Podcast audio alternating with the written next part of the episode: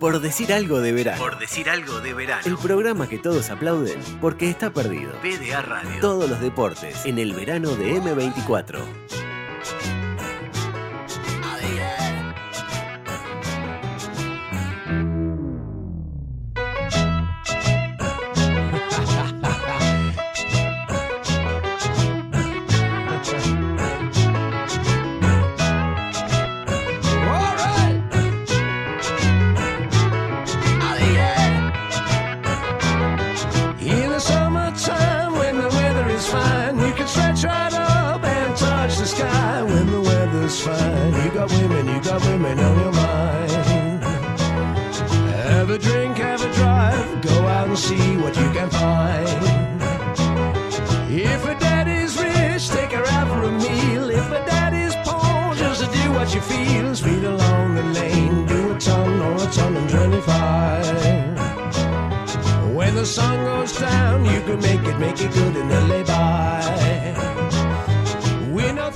El bolso y pones todo.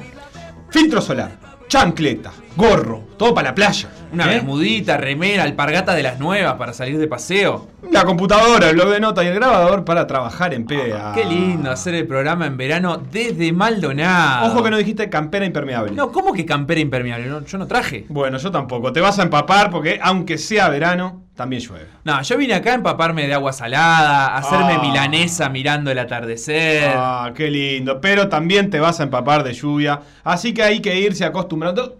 ¿De qué más te querés empapar? A ver, decime. Y la verdad que si lo decís así, hace varios días vengo con ganas de empaparme de handball. ¿Mm? Que Uruguay está a punto de jugar el mundial el fin de semana. Pero el handball no es muy empaparse. Yo te propongo más bien empaparte de surf, por ejemplo. Que hoy viene Julián Schweizer, medallista de plata en los ya lejanos Juegos Panamericanos.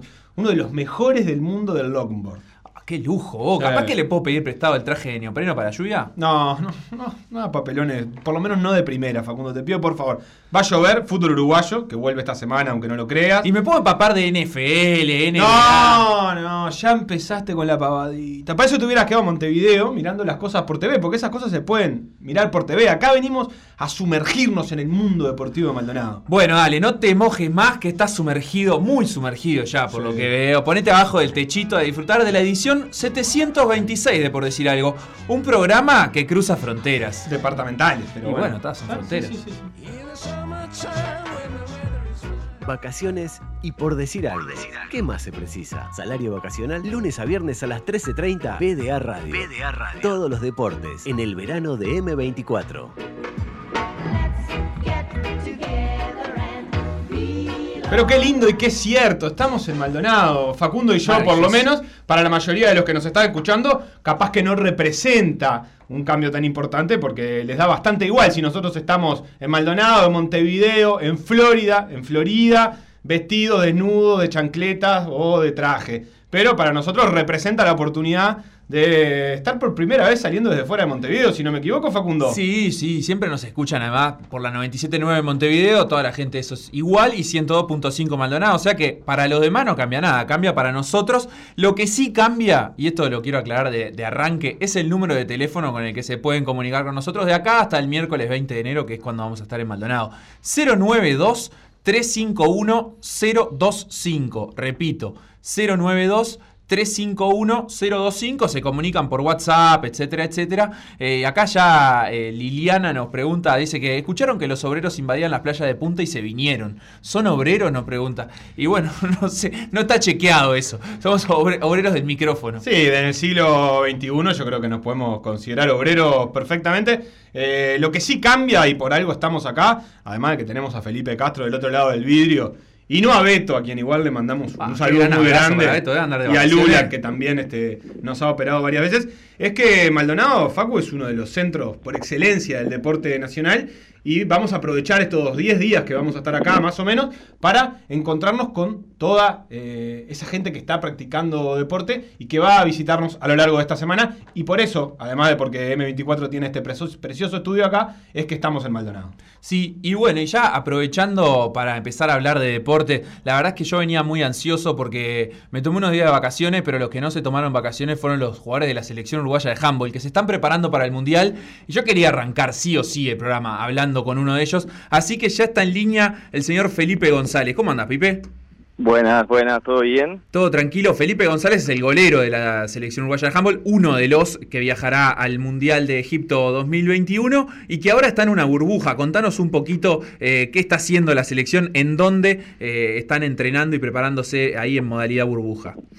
Perfecto, bueno, ahora nosotros eh, estamos hace unos tres días, cuatro, en, Florida, en, un polideportivo nuevo que hay, 40 por 20 eh, en el cual estamos entrenando doble horario cancha y además estamos haciendo físico, haciendo pesas. Y, bueno, eh, estamos eh, aprovechando la burbuja para, para poder también ver videos y poder prepararnos al, al 100% para, para el Mundial. A nosotros en las vacaciones nos gusta, nos gusta meter playa. ¿A ustedes esto es un sueño para, para sus vacaciones? a ver, eh, esto es algo único, eh, algo que, realmente nos, llena de ilusión y, orgullo a todos y no hay verano que, que, salve esta oportunidad. Claramente nosotros contentísimos de poder estar acá entrenando y preparándonos para ir. Profundiza un poco más en eso, Felipe. ¿Por qué es tan único para ustedes estar entre el 7 y el 15 de enero encerrados eh, sin poder salir en un gimnasio en Florida? Y bueno, es único porque es la primera vez que Uruguay logra clasificar un mundial, con lo cual eh, ya eso eh, fue historia para nosotros, el, panamericano anterior, el, centro suramericano en sí, que le ganamos a Chile, que era siempre nuestro nuestro rival a vencer y, que no, no, podíamos eh, en el correr de los años. Y bueno, en enero del año pasado se nos dio la oportunidad de clasificar y bueno, para nosotros esto es un sueño porque hay muchas generaciones de jugadores, grandes jugadores que tuvo la, selección uruguaya, que no pudieron lograr eh, poder clasificar. Y bueno, hoy en día nos tocó a nosotros poder representar a, todos los jugadores y también a, todo el pueblo uruguayo en, un mundial y en un deporte que, que es totalmente amateur acá en Uruguay y bueno, la verdad que eso nos llena de orgullo. Ya te vamos a preguntar un poco más del Mundial, pero antes a mí me interesa la parte más anecdótica, que es qué están haciendo en la burbuja, porque entiendo que muchas horas las, usan para entrenar, para preparar los partidos, para ver videos, pero también hay mucho tiempo muerto, porque son 24 horas al día que están ahí. ¿Qué, qué tienen habilitado? ¿Es, ¿Se parece, viste, viste cuando hablan de Google, que tiene una sala de juegos con la Play, Pool, futbolito y todo eso, o quedamos lejos? Eh, no, estamos lejos de eso, pero siempre nosotros eh, somos muy fan del truco y, muy fan de, algunos jueguitos de mesa. Nosotros eh, llenamos los espacios también con, digo, eh, hablando con nuestros familiares. Siempre nos buscamos algo para hacer. Igualmente aprovechamos para dormir también porque nos tocó algunos días de calor intenso y bueno, y noches un poco fatídicas para dormir, pero pero ta, se bancó bien y, rellenamos con siestitas, eh, rellenamos con juegos y, bueno, siempre eh, el grupo siempre unido. ¿Qué juego de mesa hay ahí? Eh, bueno, hay algunos raros que realmente no, no sé el nombre porque, bueno, lo estamos investigando. Alejandro Velasco, que, que fue el, ideólogo y, y, el que consiguió todos los juegos, lo estamos poniendo en práctica, pero, pero bueno, hay, hay de todo un poco. ¿Y hay campeonato interno de alguno de ellos o de truco o algo por el estilo?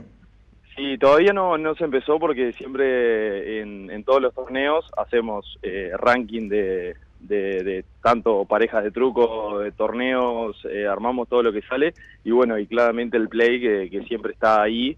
Acá no lo trajimos, pero a Egipto viaja. ¿Hay, ¿Hay jueguito de handball para jugar en el play? Hay jueguito, pero la verdad que todavía no, no lo han podido desarrollar eh, del todo bien. claro, no está bueno. No, no estaba bueno jugarlo, pero está siempre divertido. Ojalá que salga uno del Mundial de Egipto y eso lo jugaría. Claro, porque Uruguay nunca estuvo en el jueguito del handball entonces. No, nunca. Ah, y ahí sí van a poder jugar con ustedes mismos, eso te tienen que comprarlo. Eso sería algo loco, totalmente loco. Comprarlo me refiero a, trucharlo, ¿verdad? Sí, sí, sí, olvídate. El truco es de cuatro entonces, ¿no? Decías pareja, yo me, me había quedado con la pregunta si era de cuatro o de seis. Eh, según cómo, cómo se ve la situación, si somos muchos, se arman dos, dos grupos de, de cuatro o si no, jugamos a seis. Eh, como el que esté ahí disponible siempre se junta ahí en, zona común y, presenta ahí las cartas y sale. Hablando de handball, el Mundial comienza el próximo viernes con el partido entre Chile y Egipto, partido inaugural. Uruguay va a debutar el 15 contra Alemania, va a jugar contra Hungría el 17 y les va a tocar enfrentar a Cabo Verde el 19. Ya hace unas semanas hablábamos con el entrenador de la selección, Jorge Botejara, que obviamente señalaba el, objetivo de- del equipo como vencer, derrotar a Cabo Verde para además eh, poder ganar un lugar en la, en la siguiente ronda. ¿Cómo la ves vos, Felipe, para conseguir ese, ese objetivo de enfrentarse a Cabo Verde? Me imagino cuando dijiste que estaban viendo videos que, ese sería uno también de los, eh, digamos, de, de los equipos que están estudiando eh, con más ganas. Exacto, sí, ni que hablar. Eh, nosotros cuando, digo, cualquier jugador de, de y más uruguayo, pensar jugar contra Alemania y Hungría es, es una cosa loca eh, que nunca antes ha pasado, no, no hay precedentes de eso. Y, y realmente jugar con personas profesionales que de seguro no, no van a, a tener compasión, entonces eso te genera estar a tu máximo nivel y que te ayuda también a prepararte el partido contra Cabo Verde, que claramente es el objetivo del mundial para nosotros. Eso nos permitiría quedar varios puestos arriba de, de, bueno de las últimas plazas. Entonces eh, la preparación a full está contra contra ellos que también son debutantes eh, es un equipo que, que relativamente hace poco que está como selección jugando handball pero tiene muy buenos jugadores. Entonces eh, nosotros tenemos la parte de la experiencia, que ya es un grupo bastante sólido de hace unos 6, 7 años, que, que la generación 93, 94, 95 eh, viene entrena- eh, venimos entrenando toda junta, entonces eh, nos conocemos hace mucho tiempo y, y eso también creo que es un punto fuerte que tenemos contra ellos. Bien, hace poquito se confirmó también que el Mundial se va a jugar sin hinchas y sin periodistas en las gradas, más allá de los que eh, ya pertenecen a la IHF y están en la, en la burbuja. ¿Eso le, les cambia algo a ustedes las expectativas? ¿Se imaginaban? eh, ¿qué, qué te imaginabas vos cuando pensabas en, un, eh, en una cancha mundialista? No, la, la verdad que, eh, a ver, sacando todo lo que generó la pandemia, eh, la verdad que hubiese sido increíble poder jugar con estadio lleno de de 8.000, 10.000 personas mirando un partido. La verdad que era una locura, pero igualmente, eh, como te digo, la ilusión y el orgullo está al máximo, entonces no nos importa cómo eh, se den eh, el exterior, lo, que nosotros tenemos que hacer está dentro de la cancha y, y con nuestra gente. Entonces sabemos que van a estar todos apoyando desde sus lugares. Había pila de gente que iba a ir a Egipto para, para hacernos el aguante allá y, bueno, es una lástima que, esta situación nos ponga en, en esta posición, pero bueno, nosotros realmente vamos a disfrutar al 100%. Felipe González, te robamos un ratito del almuerzo, así que muchísimas gracias por, por estos minutos, gracias por atendernos. Muchísimos éxitos también en ese Mundial de Egipto que obviamente eh, acá en PDA vamos a estar siguiendo muy de cerca. Bueno, muchísimas gracias a ustedes por comunicarse y, y gracias por todo el, el apoyo y el aguante que siempre tiene con nosotros. Por decir algo. Por decir algo. Conducción. Conducción. Felipe Fernández, Sebastián Moreira y Facundo Castro. Producción y edición Conrado Hornos.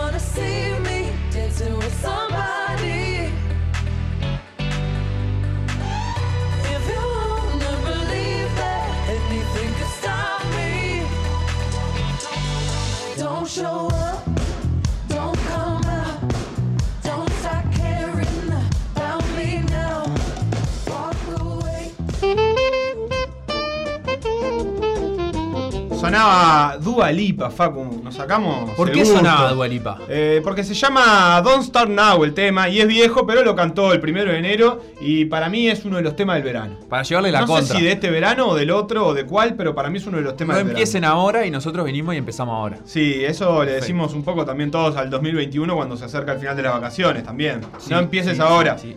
Vos sabés que han llegado mensajes. Eh, Héctor eh, nos preguntaba y nos lo perdimos ahí, pero le prometemos averiguarlo con eh, los jugadores de la selección uruguaya de handball. ¿Cómo hacen con los días libres en sus respectivos trabajos? Eh, pregunta si les dan licencias especiales. Eh, es una linda pregunta para hacerle. Muchos de ellos obviamente eh, estudian, otros trabajan y sí, obviamente es un tema que siempre tiene el deporte amateur uruguayo, que, tienen que conseguir los días libres para, para poder entrenar y sobre todo para poder hacer el viaje.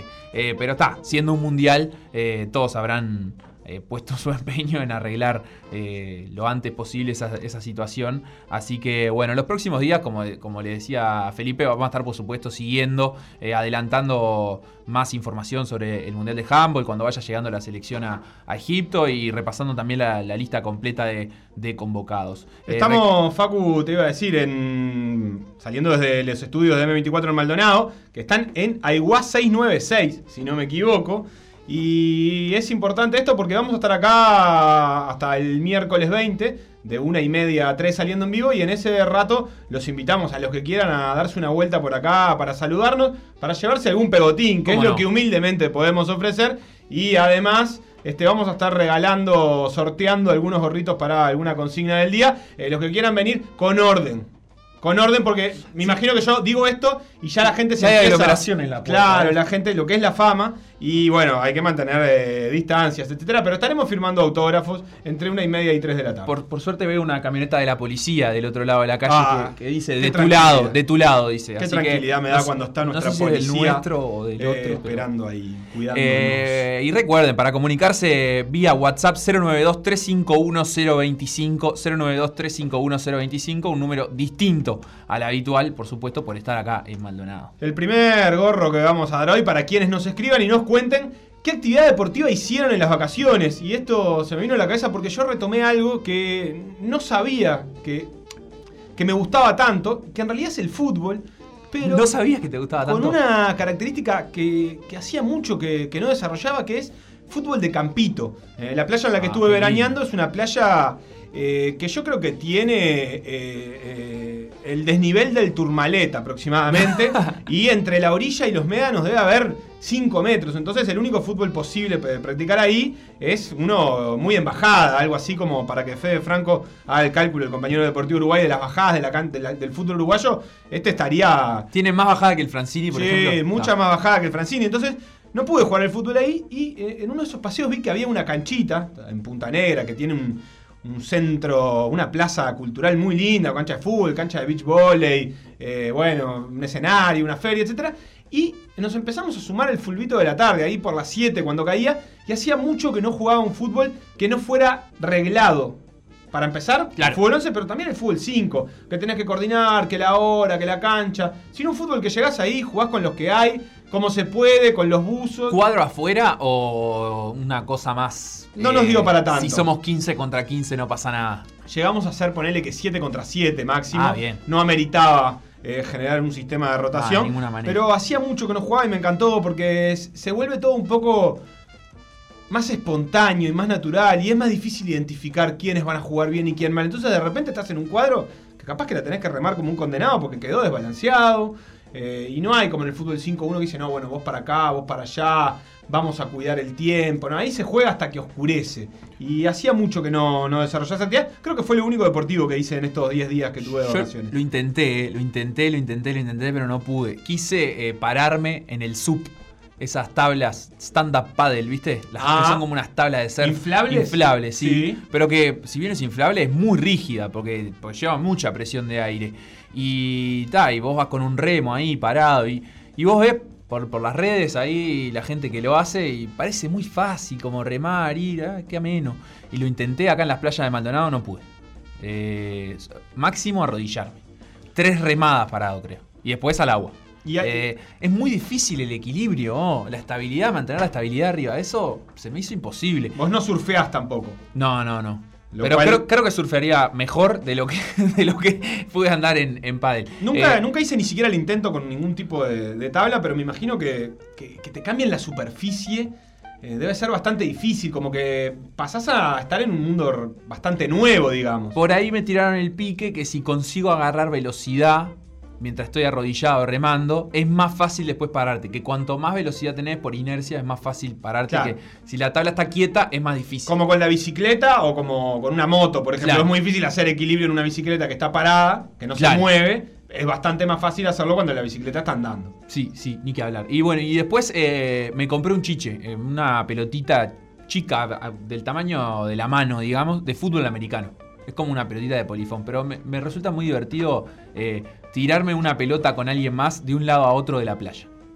Eh, me divierte eso. Con gente en el medio. No, no, no, no, no. Es- esa clase de persona eh, merece destierro. Ah. Eh, alejarse de donde están las personas y ta. y no es una actividad que moleste mucho, no tiene confrontación física. Nunca terminás disputando. Viste que a veces con el picadito pasa. Vos jugás lejos de la gente, pero se termina yendo una pelota y hay que disputarla ahí cerca de, no sé, donde pasa un señor caminando ahí en la orillita. Y no está muy bueno, no es un momento muy alegre. Porque o tenés que dar por perdida esa pelota o pones en riesgo la vida del señor. Sí, yo ya estoy igual en la etapa en la que estoy del otro lado. Estoy, eh, Sos soy- el señor.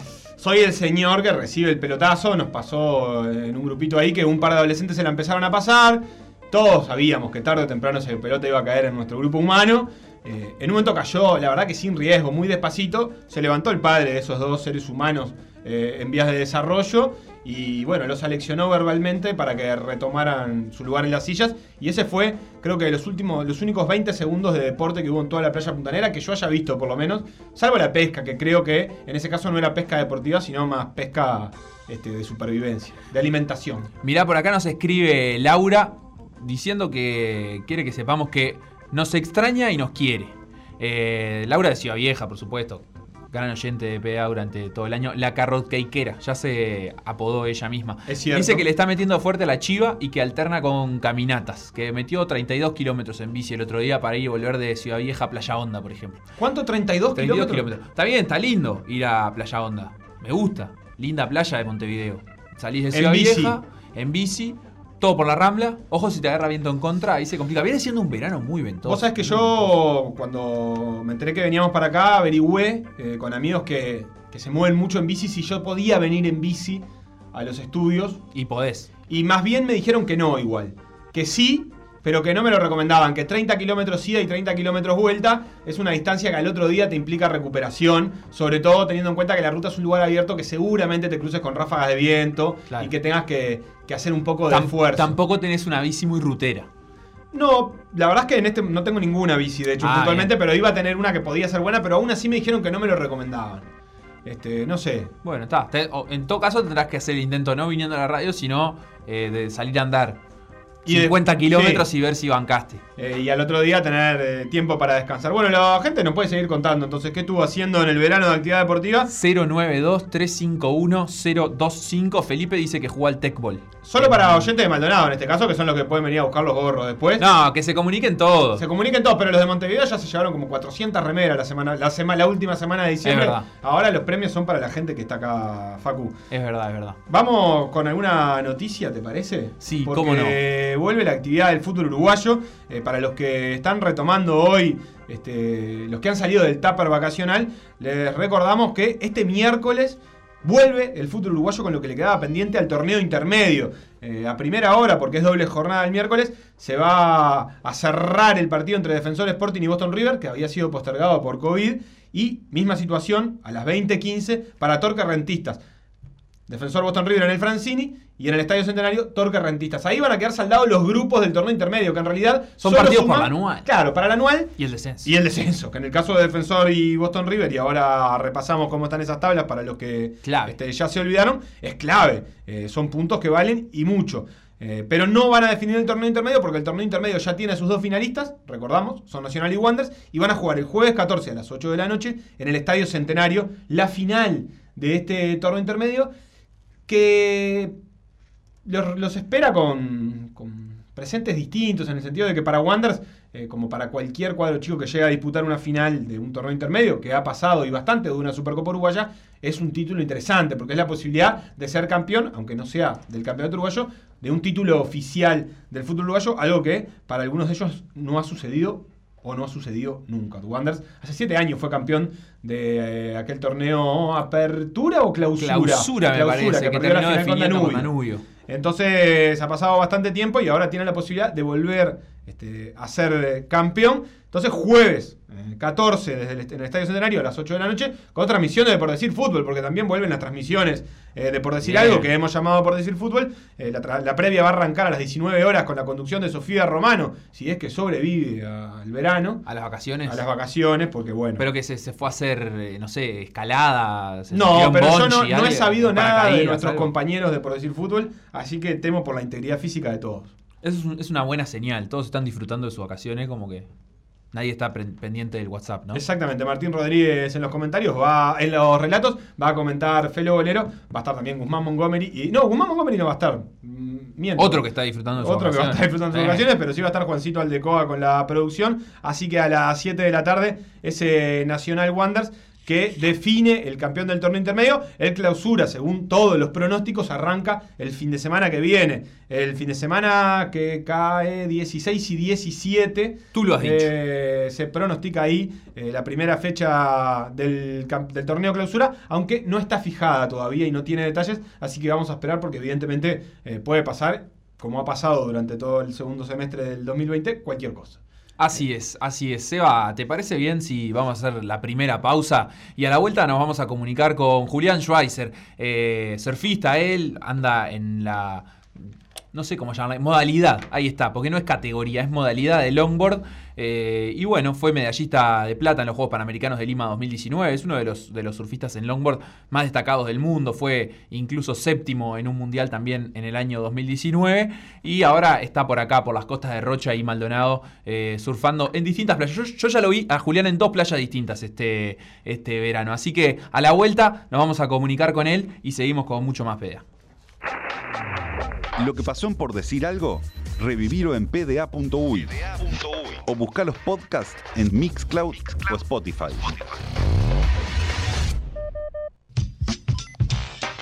Por decir algo. Instagram, Por decir algo web. Twitter, Por decir algo web. Facebook. Por decir algo.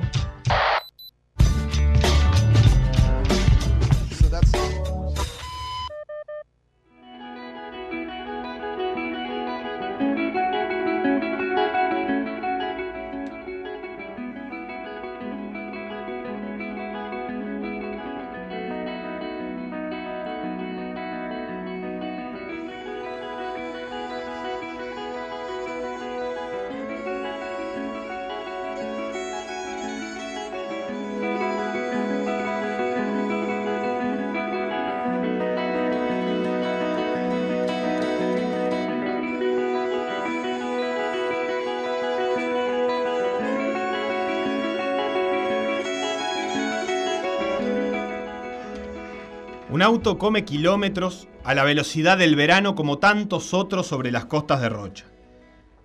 No se sabe si es paseo o necesidad. Hay que buscar alguna playa con menos gente, o una con aquel vendedor de choclos tan ricos, o una donde estén los amigos de los niños. Un niño, uno para quien los kilómetros son muchos más y pasan más lentos que lo que dice la tecnología. Desde su asiento apenas logra ver el tapizado y las nucas de sus padres. Qué aburridos que son los padres cuando están de espaldas. La ventana como aliada, la mirada perdida, la cabeza vagando en pensamientos infantiles de esos que ya son inalcanzables para los adultos. El niño mira al mar y el mar mira al niño. Muchos no lo saben, pero el océano está plagado de ojos. Julián sí lo sabe. Hace semanas que le viene dando vueltas en la cabeza la curiosidad por esos señores que flotan en el agua. El auto sigue comiendo kilómetros y Julián sigue encontrando sus ojos con los cientos de ojos que tiene el mar. Hasta que todos los hilos del pensamiento se juntan en ese punto en que se encuentran las ideas maravillosas y lo dice. Quiero disfrazarme como ellos. Quiero un disfraz de surfista. Lo dice una y mil veces, sin énfasis, con esa tranquilidad que siempre tuvo Julián de niño, con la calma de los que saben que las cosas van a pasar. Y pasan. El primer traje de surf, una licra inicial como satisfacción primera, esperando a ver si no es un capricho. Una tabla prestada, obvio, y el agua, para siempre el agua. Las primeras tiradas con papá, todo risas y revolcones. Las primeras en soledad para sentir que ya no es un juego. Julián Schweizer se convirtió en surfista en las playas de mil nombres que rodean La Paloma. Atrás quedó Defensor Sporting, banco de pruebas deportivas, donde se había mostrado como un basquetbolista inexacto, pero aplicado, con más oficio para la destrucción que para la belleza. Herencia familiar de su abuelo, el histórico Carlos Chupa Schweizer, múltiple campeón con el legendario Welcome de los años 50. Julián, legalmente rubio, con su cara de dibujito animado, descubre además que su pasión viene acompañada de talento. No siempre es así. A veces la genética no acompaña nuestros deseos y los sueños se ven estrellados contra el muro de las limitaciones. Pero él domina la tabla a su antojo, la siente debajo de sus pies. Si Julián piensa en subir, la tabla sube. Si Julián quiere que vaya rápido, ella acelera. Si Julián se cansa, ella flota mansa sobre las aguas del atardecer hasta que el adolescente esté pronto para seguir. Su padre mira desde la orilla. Son las últimas veces que mirará el horizonte en Uruguay y el mar le devolverá la mirada. Cuando el juego se convirtió en vida, Julián, con apenas 15 años, dejó las playas de Rocha para irse a Costa Rica en busca de un futuro profesional. En aquellas tierras están todas las olas del mundo y Schweizer las va conociendo y dominando. Impulsado por el talento, empieza a recorrer el mundo, combinando esas dos facetas, la del estilo de vida y la de la competencia. Julián va más allá del simple estilo de vida. Dice que el surf es una metáfora de la vida. A veces estás arriba, a veces estás abajo, a veces estás todo revolcado. Si pasa en la vida, pasa en la tabla. Y Julián se revuelca y se levanta. Tanto surfea la ola de sus sueños como agota tardes esperando olas que nunca llegan. Hasta que llegan los Panamericanos de Lima 2019, el surf, en una de esas mecas americanas, estrenándose como deporte olímpico, aunque el longboard no vaya a estar presente en Tokio. Julián se cae del cuadro principal en la segunda ronda y la ruta del repechaje no le es extraña, pero hay que recorrerla con cautela. Un error te deja fuera. Pero lo cortés no le quita lo valiente, dicen las abuelas, así que Julián va, cuidadoso pero decidido. Al final lo espera el argentino con nombre de Ángel, Surfiel Gil. Ganar es bronce y perder es irse. En un mar difícil, Surfiel saca ventaja. Julián le quedan 5 minutos para conseguir sus puntos y solo tiene una oportunidad. Sigue macándose en las playas del Pacífico con la misma calma con que pedía su disfraz de surfista a los 10 años. Con la misma convicción de que tarde o temprano llegará. Julián rema y toma una ola que es igual a las miles que vienen antes y que vendrán después. Pero él sabe. Cuando se presagia al final, el océano le da un poquito más. La ola aguanta sin romper. Como los niños que remontan las cometas, Julián le suelta la piola al mar y lo desenrolla desde su tabla hasta poder conseguir los puntos necesarios. Y ya que está, Julián va por la medalla de plata. Nunca Perú se pareció tanto a Uruguay. La bruma apática de las playas del Pacífico recuerda a las mejores tardes primaverales de las costas rochenses, cuando el frío pega, pero la vista del mar igual calienta el alma. Entonces uno aguanta unos minutos más, sospechando que alguna revelación existencial está a punto de abordarlo. Quizás sea esa conexión con Uruguay o quizás simplemente que Julián ya es uno de los mejores surfistas del mundo y ahora sí puede con Robbins. Toma una última ola para asegurar la plata. Sobrado, elegante, feliz. Ya pasado el vértigo panamericano, Julián Schweizer flota en el océano con la armonía de las gaviotas cuando descansan. No hay movimiento del mar que él no conozca, y el agua lo vacuna con el amor con que las madres hacen dormir a sus hijos. Julián se entrega al lento vaivén de la marea y observa la carretera. Por la costa pasa un auto. Un niño mira desde la ventana y siente que el mar también lo mira.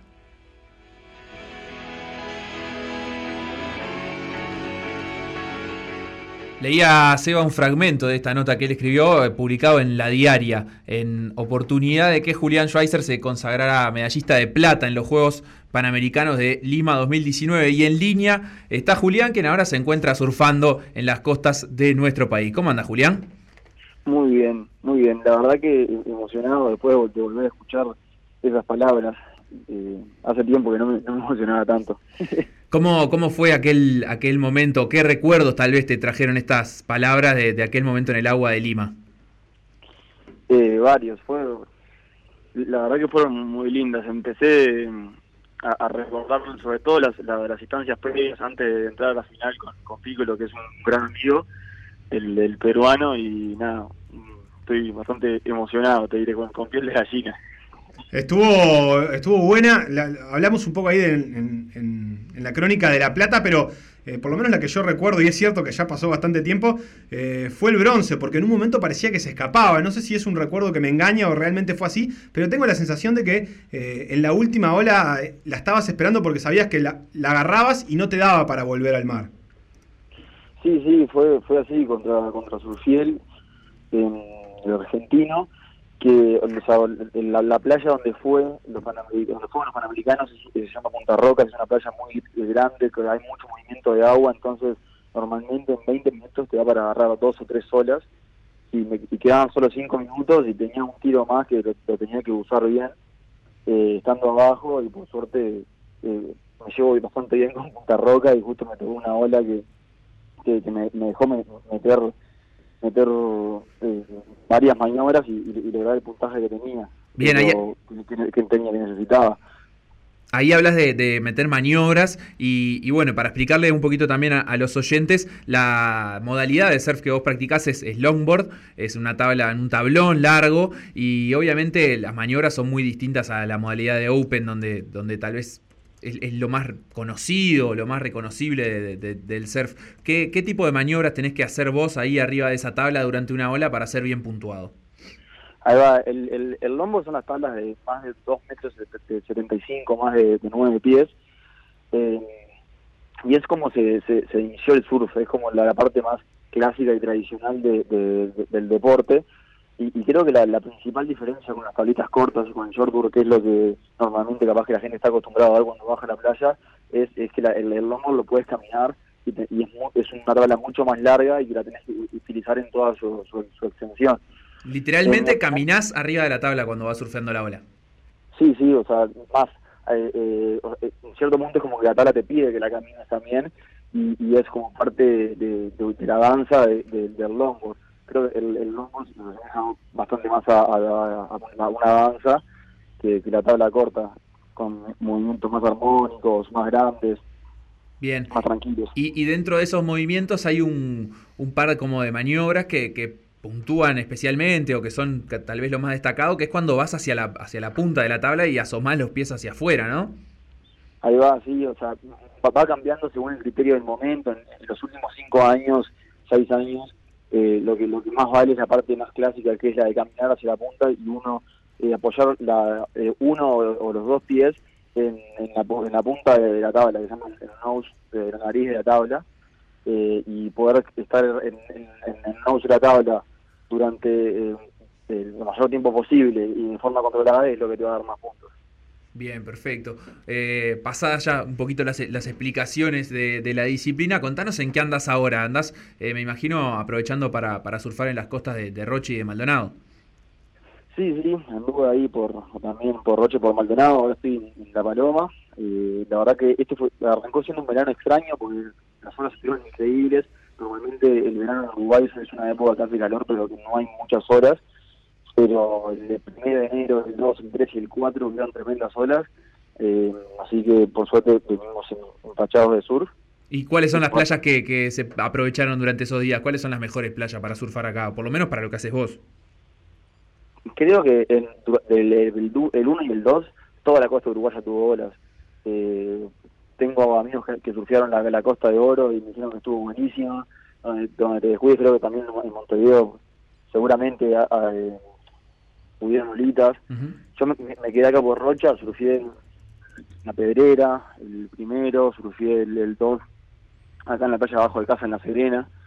y o sea, había no, hubieron olas y fue un, un mar que, que du- duró varios días, que eso es raro en, en las costas uruguayas, porque el, el- el- el Atlántico normalmente las tormentas que suceden adentro del mar son un poco más cortas y hacen que los, los, oleajes vengan por uno o dos días y, es raro que un, un oleaje te dure cuatro días y tiene las cuatro, cuatro días seguidas como pasa en el Pacífico. Claro, ¿y qué, qué hace falta para que un día de, surf sea bueno? O sea, ¿qué tienen que tener esas olas? Porque a mí, por lo menos, en mi experiencia me ha pasado de, de repente tener amigos o algo que surfean y te dicen, pa, no, hoy no hay olas. Y yo miro y el mar está recontra picado y no entiendo por cómo, cómo es eso de que no hay olas cuando lo único que yo veo de repente son olas. Ahí va, su- suele pasar que muchas veces te preguntan, ah, pero hoy hay mucho viento, hay, aquí- hay olas.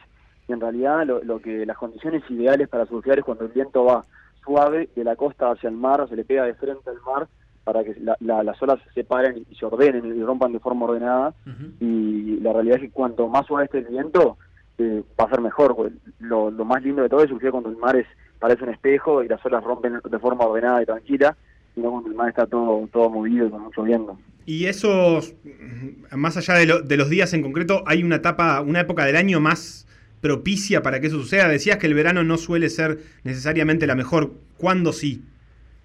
Mira, la mejor época para, para Uruguay es marzo, abril, mayo, hasta te diría que principio de junio, que el agua sigue estando calentita, eh, los vientos empiezan a rotar más del norte, del oeste, eh, normalmente los vientos del norte y del oeste le pegan bien en casi todas las playas de, de- nuestro país, le pegan de frente hacia la costa, hacia, hacia, mm, hacia el mar, y, y, en esa época eh, hay muchas tormentas en, en, la, en la profundidad del mar que hace que manden olas bastante seguidas.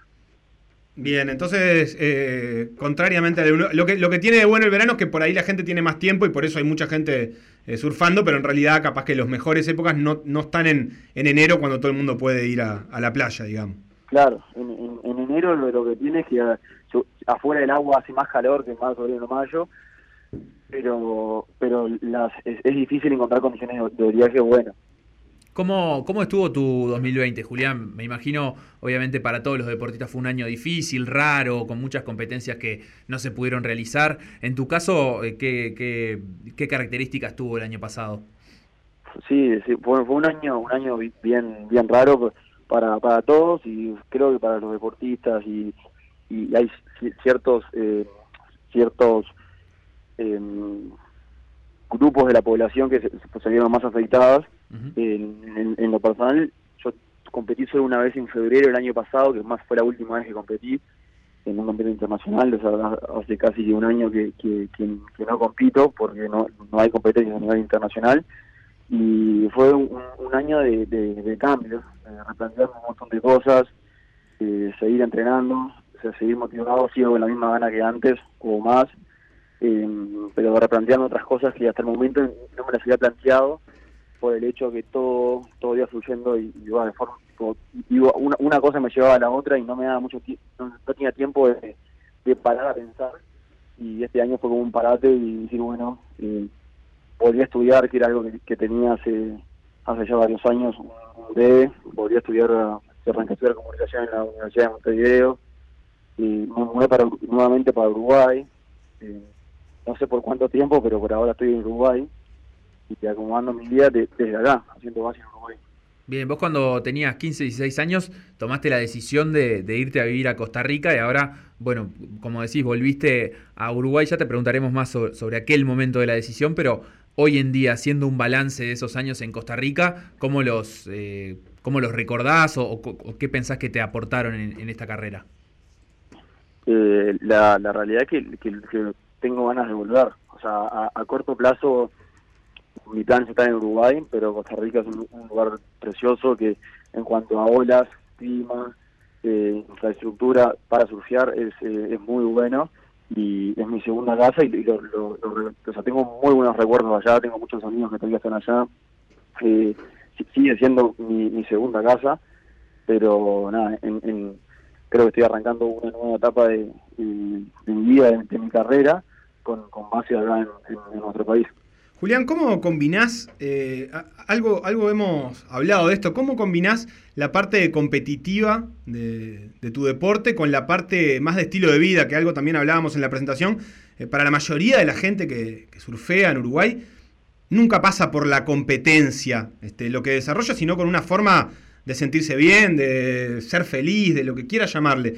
Vos tenés toda una pata de eso, me imagino, pero también toda una pata vinculada a lo deportivo, como fue la medalla de plata en los Panamericanos de Lima y como son las competencias que enfrentás. ¿Cómo combinás las dos partes? Este, mm, ¿Hay una separación de eso? ¿O cuando surfás, surfás y, y- y no pensás en, en determinadas cosas relacionadas a los puntajes, por ejemplo? hay una separación. eh, yo eh, igual empecé a surfear porque en realidad lo, lo que me encanta es el estilo de vida, estar en contacto con la naturaleza, estar metido dentro del agua y a través a través de la competencia logré eh, pas- pasar todo el día o la mayor cantidad de tiempo posible adentro del agua.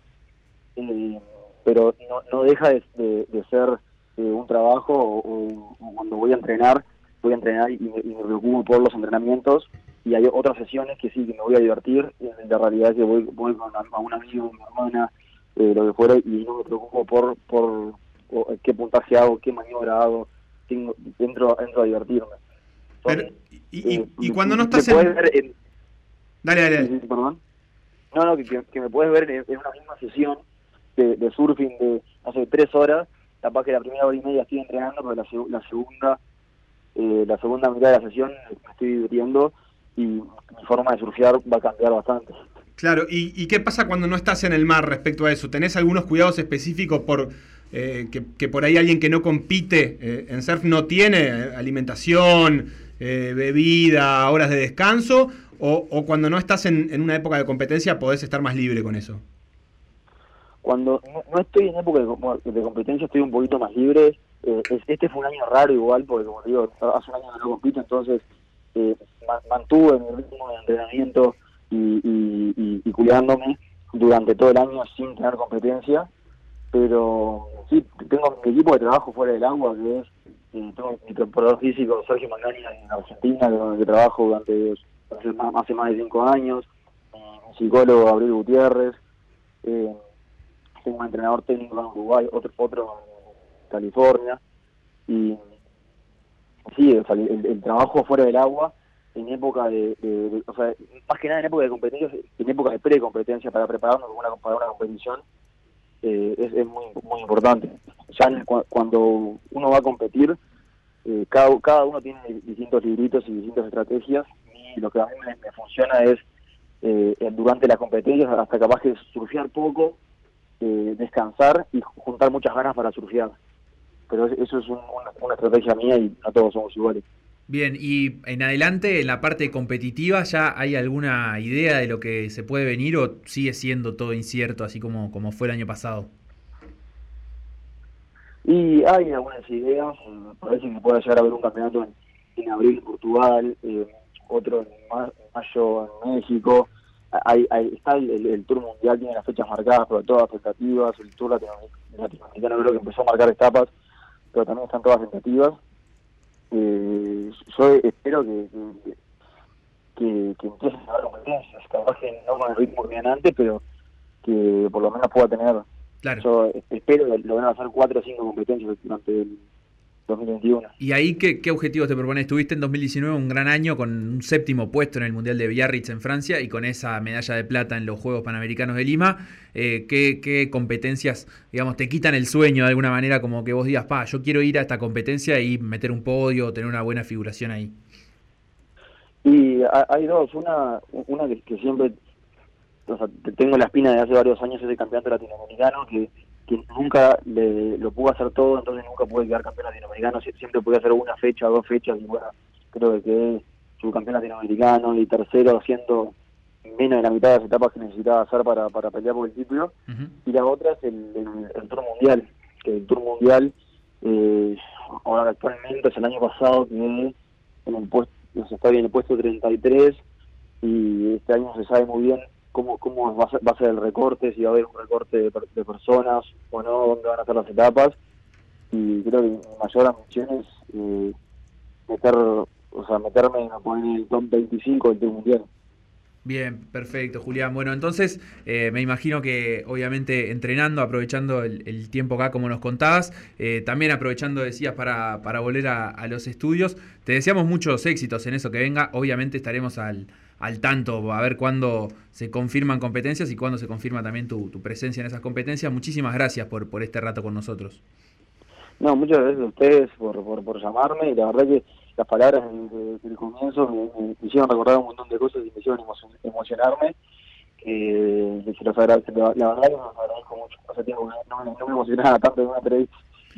Gran abrazo, Julián. Muchas gracias. Abrazo grande. Lo que pasó en por decir algo, revivirlo en pda.uy o buscar los podcasts en Mixcloud o Spotify.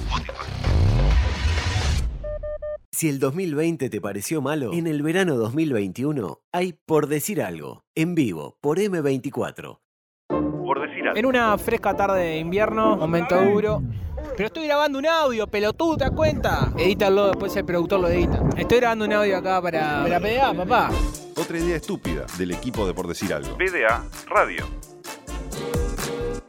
Qué lindo escuchar la voz de nuestro extinto hincha de Rampla, el Duros, eh, cuando ¿Por qué nos hacía la extinto? cobertura. Porque Rampla no juega más en primera división y por lo Ah. tanto no está más en la show del hincha. Ah, ta, ta. Ojalá que algún día venga porque Rampla era el equipo que nos aportaba, creo yo, uno de los mejores hinchas y un buen suplente. Recordemos, Frankie Lampariello. Es verdad que Ni más ni menos. Es verdad, salía Así de que suplente, ¿cómo no? era un placer tener a Rampla en primera división. Eh, ¿Puede estar todavía en primera división? ¿Vos Rampla- tenés ahí para repasarme en qué está la segunda división uruguaya? Est- Estaba esperando por la IASA y Juventud, ¿no era? As- Así me desconecté tanto yo que. No, y no puede haber vuelto porque fútbol no pudo No, haber no, vuelta. vol- volver no volvió, pero ahora me, me, que- me perdí este. El asunto en es qué que etapa había quedado. el asunto es que la IASA y Juventud tenían que definir quién iba a jugar contra Rampla por el ascenso. Yo creo que, que venía así la cosa. Eh, en todo caso, tenemos unos cuantos días para. Estamos, estamos googleando, vamos a decirle a la gente la verdad, estamos googleando al aire. Sí, Ra- Rampla está esperando porque eliminó a Racing en las semifinales 3 a 1 en el global hace un mes y dos días. Hace 33 días. Mira, el lunes 18 de enero, Juventud y Sudamérica en el Parque Artigas de Las Piedras van a jugar eh, la vuelta de la semifinal. Claro, que ganó Sudamérica 2 a 0 la ida. Y las finales van a ser el 22 y el 29 de enero en el Estadio Charrúa o el Estadio Charrúa y el Parque Artigas, si clasifica Juventud. Exactamente, recordemos que Cerrito campeón y Villa Española segundo ya ascendieron a la primera división que empezará cuando logremos terminar con el torneo clausura. Ya que estamos repasando cosas que quedaron este, colgadas del año pasado, Facu, A ver. eh, te hablo de algunas cosas que están sucediendo eh, en, en América y que tienen que ver con el fútbol, básicamente. Y es Perfecto. que hay finalistas del campeonato argentino. Recordemos, primera división de Argentina, eh, estaba jugando algo que se llamaba la Supercopa, de- la, la Copa de la Liga Argentina, había disputado la primera fecha allá por marzo, ese torneo quedó inconcluso, se dio, se dio por terminado con esa fecha, sin campeón, sin nada, y se retomó actividad del fútbol profesional el año pasado con un eh, campeonato de primera división, con un formato a mitad de camino entre Copa y Liga, de hecho se llama Copa Diego Armando Maradona, a partir del fallecimiento de Diego Armando Maradona.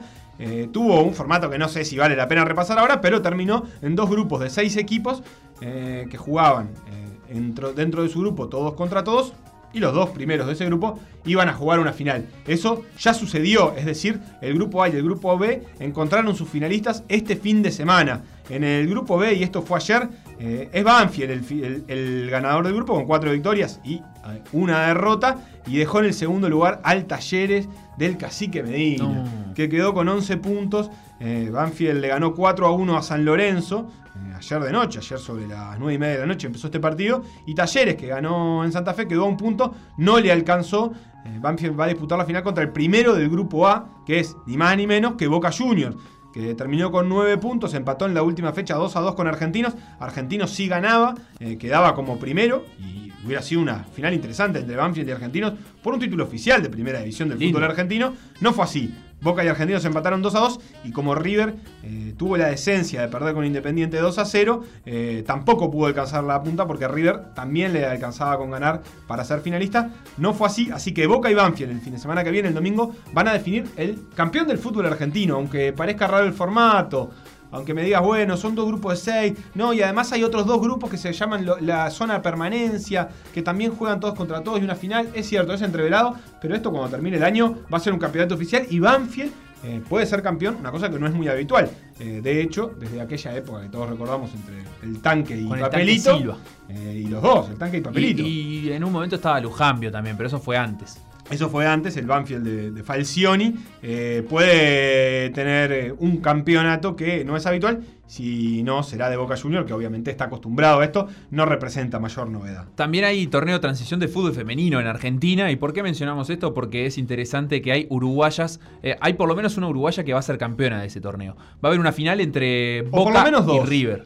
Eh, si no me equivoco, por lo menos una. A ver. Ah, No, está bien, porque está eh, Camila Bacaro, que eh, en este partido no, no jugó, pero que. eh, ¿Cómo es esto? Estaba en el banco de suplentes. Eh, Boca le ganó a San Lorenzo el domingo y entonces va a jugar la final contra River, donde están Carolina Virizamberri y eh, Karina Felipe. Y así que eh, el equipo de Boca, donde juega Camila Bacaro, que no jugó este partido, ahí está. eh, si sale campeón Boca, Camila va a ser campeona. Si no, van a ser campeonas Carolina Virizamberri y Karina Felipe, que recordemos el año pasado estuvo en PDA, iba a jugar en Boca. sí, Y vamos finalmente cuando se re- retomó el campeonato, terminó jugando en River. Se había ido el 8 de marzo o el 9 de marzo a Argentina, había llegado, había fichado por Boca, había tenido una práctica y al otro día quedó este, en cuarentenada.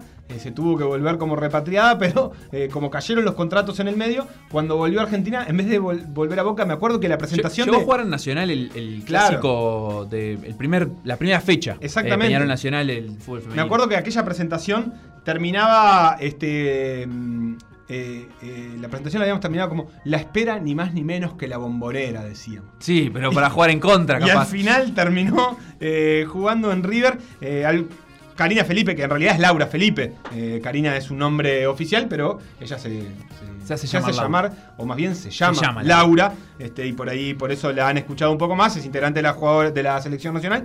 La otra uruguaya que nombramos, que es Ca- Carolina Virizamberri, es para casi todos los analistas de fútbol femenino argentino la mejor jugadora del campeonato. Eh, E hizo un gol el sábado, eh, cuando River eliminó a la Guay de Urquiza. Hizo un golazo afuera del área de derecha, se la puso en un ángulo. Eh, es la figura del campeonato. Eh, esta uruguaya que ya tuvo un paso por España no muy fructífero, pero que eh, volvió eh, hace un par de años a Argentina y se ha ido consolidando y realmente está en un muy buen nivel. Así que este partido va a ser, Facu, ¿vos ya Martes esto? 19 de enero, estadio de Vélez Arfield, no lo había dicho. eh, va a ser la final entre Boca y River, un su- superclásico femenino para cerrar el torneo de transición en Argentina. Yo no sé si se va a poder ver en Uruguay, pero vale la pena si, si lo pispean por ahí. Lo está trans- transmitiendo TNT para Argentina. Eh, pero me da la sensación de Si que, no nos de que se por encuentra. privado, tengo un link, Sí, se va que- se encuentra bastante fácil y es recomendable, sobre todo para ver a, para ver a que es capaz que la mejor jugadora en este momento, la que está en mejor forma eh, de las jugadoras uruguayas en el exterior. Bien, perfecto. Por acá, eh, Lula, que se comunica con nosotros, dice que eh, somos promiscuos y que somos oligarcas también por estar acá en las, las costas. A mí me mandó un video, Lula. De Rocha. De Rocha, no, de Maldonado. También está llamando gente. No, no llamen, no llamen. No, llamen ahora que no podemos No atender podemos porque el celular lo tenemos adentro de la mesa además. Eh, pero yo sé quién es que llama, así que ahora le devuelvo la llamada. Perfecto, lo atendemos ahora mientras Felipe pone un poquito de música y ya cerramos PDA con un poquito más de información también. La relación se está volviendo tóxica. ¿Y ahora qué mierda hice? No entiendes nada. Ya, yo no puedo. Buscando siempre excusas. Fuck you. Deja de mentirte. La foto que subiste con él diciendo que era tu cielo. Bebé, yo te conozco también, sé que fue para darme celos. No te diré quién, pero llorando por mí te vieron. Por mí te vieron. Déjame decirte.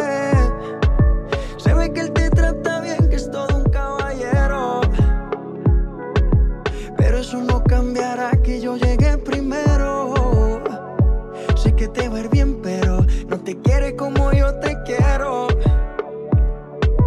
Puede que no te haga falta nada,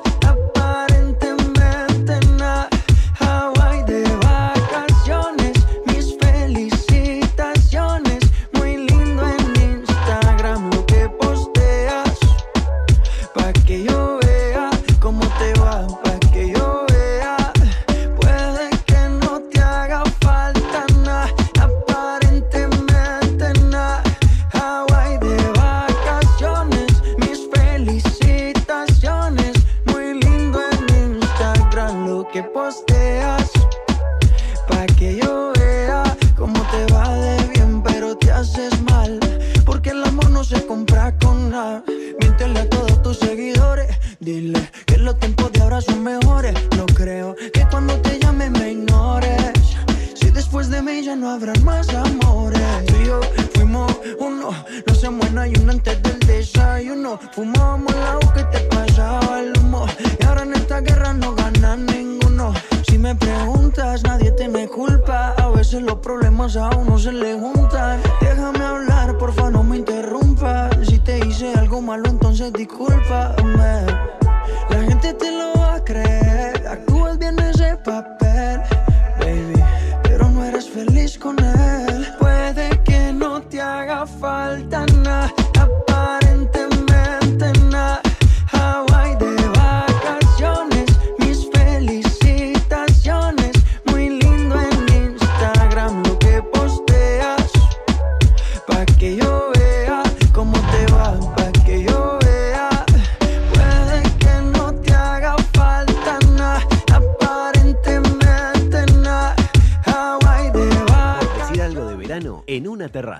Vivo, todos los deportes, por M24.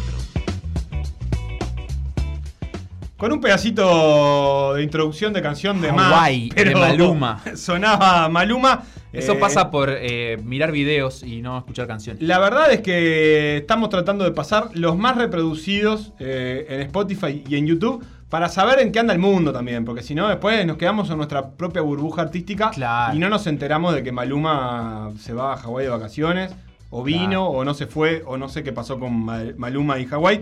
Eh, nos dejaba un mensaje Nelly contándonos el deporte que había hecho en este verano y hablaba de que eh, como no podía salir de la casa, se dedicó a la huerta, a agacharse, a cultivar y a levantarse. Y como ella es una señora de edad avanzada, eso para ella es deporte y es válido, ¿no, Facundo? Sí, Nosotros me parece bien. Además- tenemos el espacio de los catadores de deportes. No, y eh, la verdad que lo tenemos en la Y hay competencia de quién saca el zapallito Hay más grande. Ten- tendríamos eh, que poner más, eh, digamos, más al aire ese espacio, más frecuentemente. Pero recuerdo que durante la cuarentena eh, escribimos incluso al respecto de la competencia de la huertita.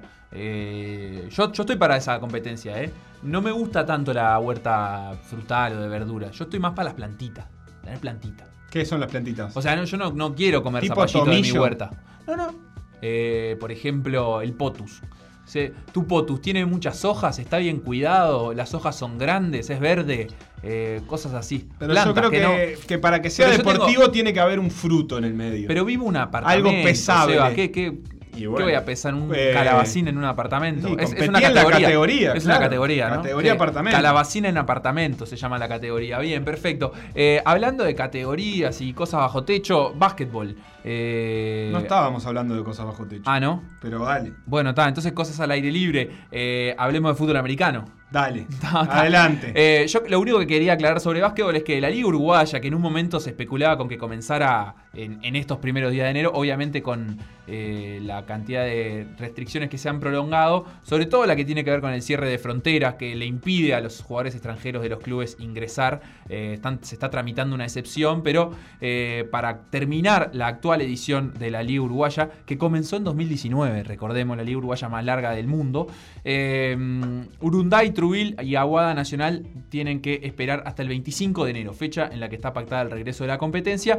Recordemos además que en este interín Nacional perdió el punto eh, tan mentado contra Aguada, aquel partido del papelón. Bueno, finalmente hubo un fallo, una sanción, una multa bastante grande para el Club Nacional de Fútbol en su rama básquetbol y perdió además, se le dio por perdido ese partido contra Aguada, así que ambas series están uno a uno a partir del 25 de enero debería volver la actividad de la Liga Uruguaya y sobre fines de febrero arrancar la Liga Uruguaya 2021 que va a ser una edición corta y que en un momento se había pensado que iba a arrancar en enero pero finalmente va a ser eh, en febrero que comience. Eh, hablando del básquetbol eh, de la NBA, el básquetbol más importante del mundo, Simplemente a modo de repaso, ya arrancó la temporada regular, que arrancó un poquito antes de, Navidad y que de momento tiene a Philadelphia 76ers y Boston Celtics como los líderes de la conferencia este y a Los Ángeles Lakers con unos sorprendentes Phoenix Suns ahí también como escoltas, liderando la conferencia oeste. También están los Clippers ahí en tercer lugar. No,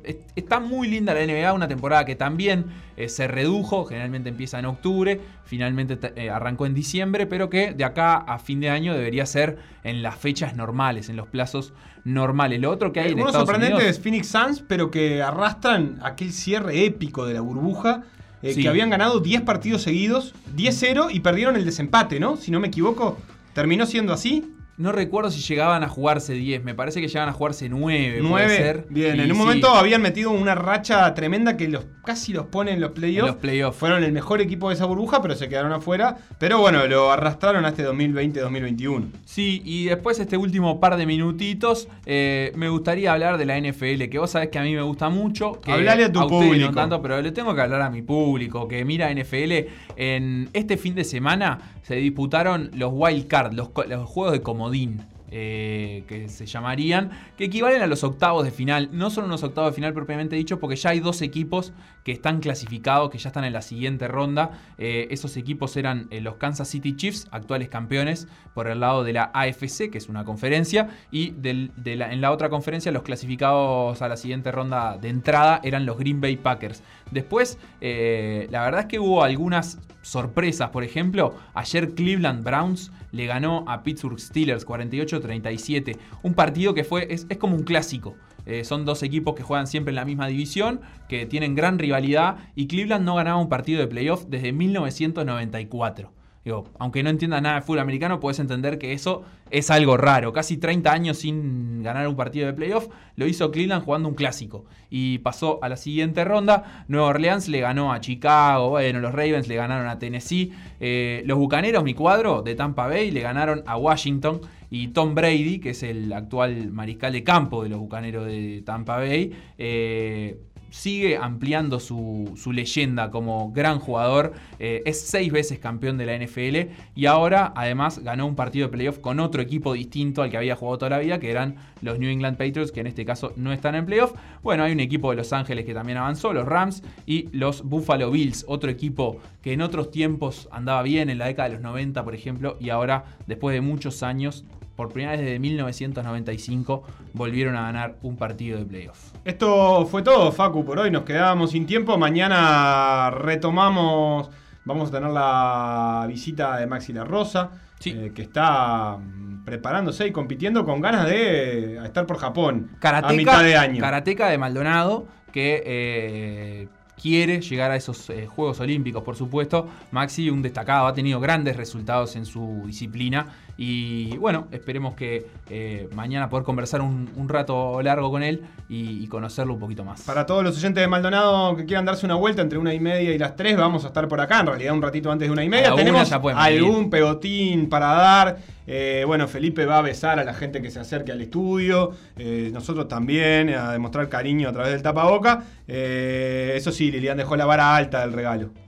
Sí, Eh, sí. Bastante sí. alta, no vamos Sí, a decir Liliana, acá. Liliana. Liliana, perdón. Vino, vino Eh, con regalito, nos recibieron con un regalito, la verdad es que bien. Va a eh, ser difícil para que lo dividamos, pero No vamos ya a decir, vamos a pero es, es un recipiente de vidrio con tapa de rosca y con un señor de galera que va caminando ahí.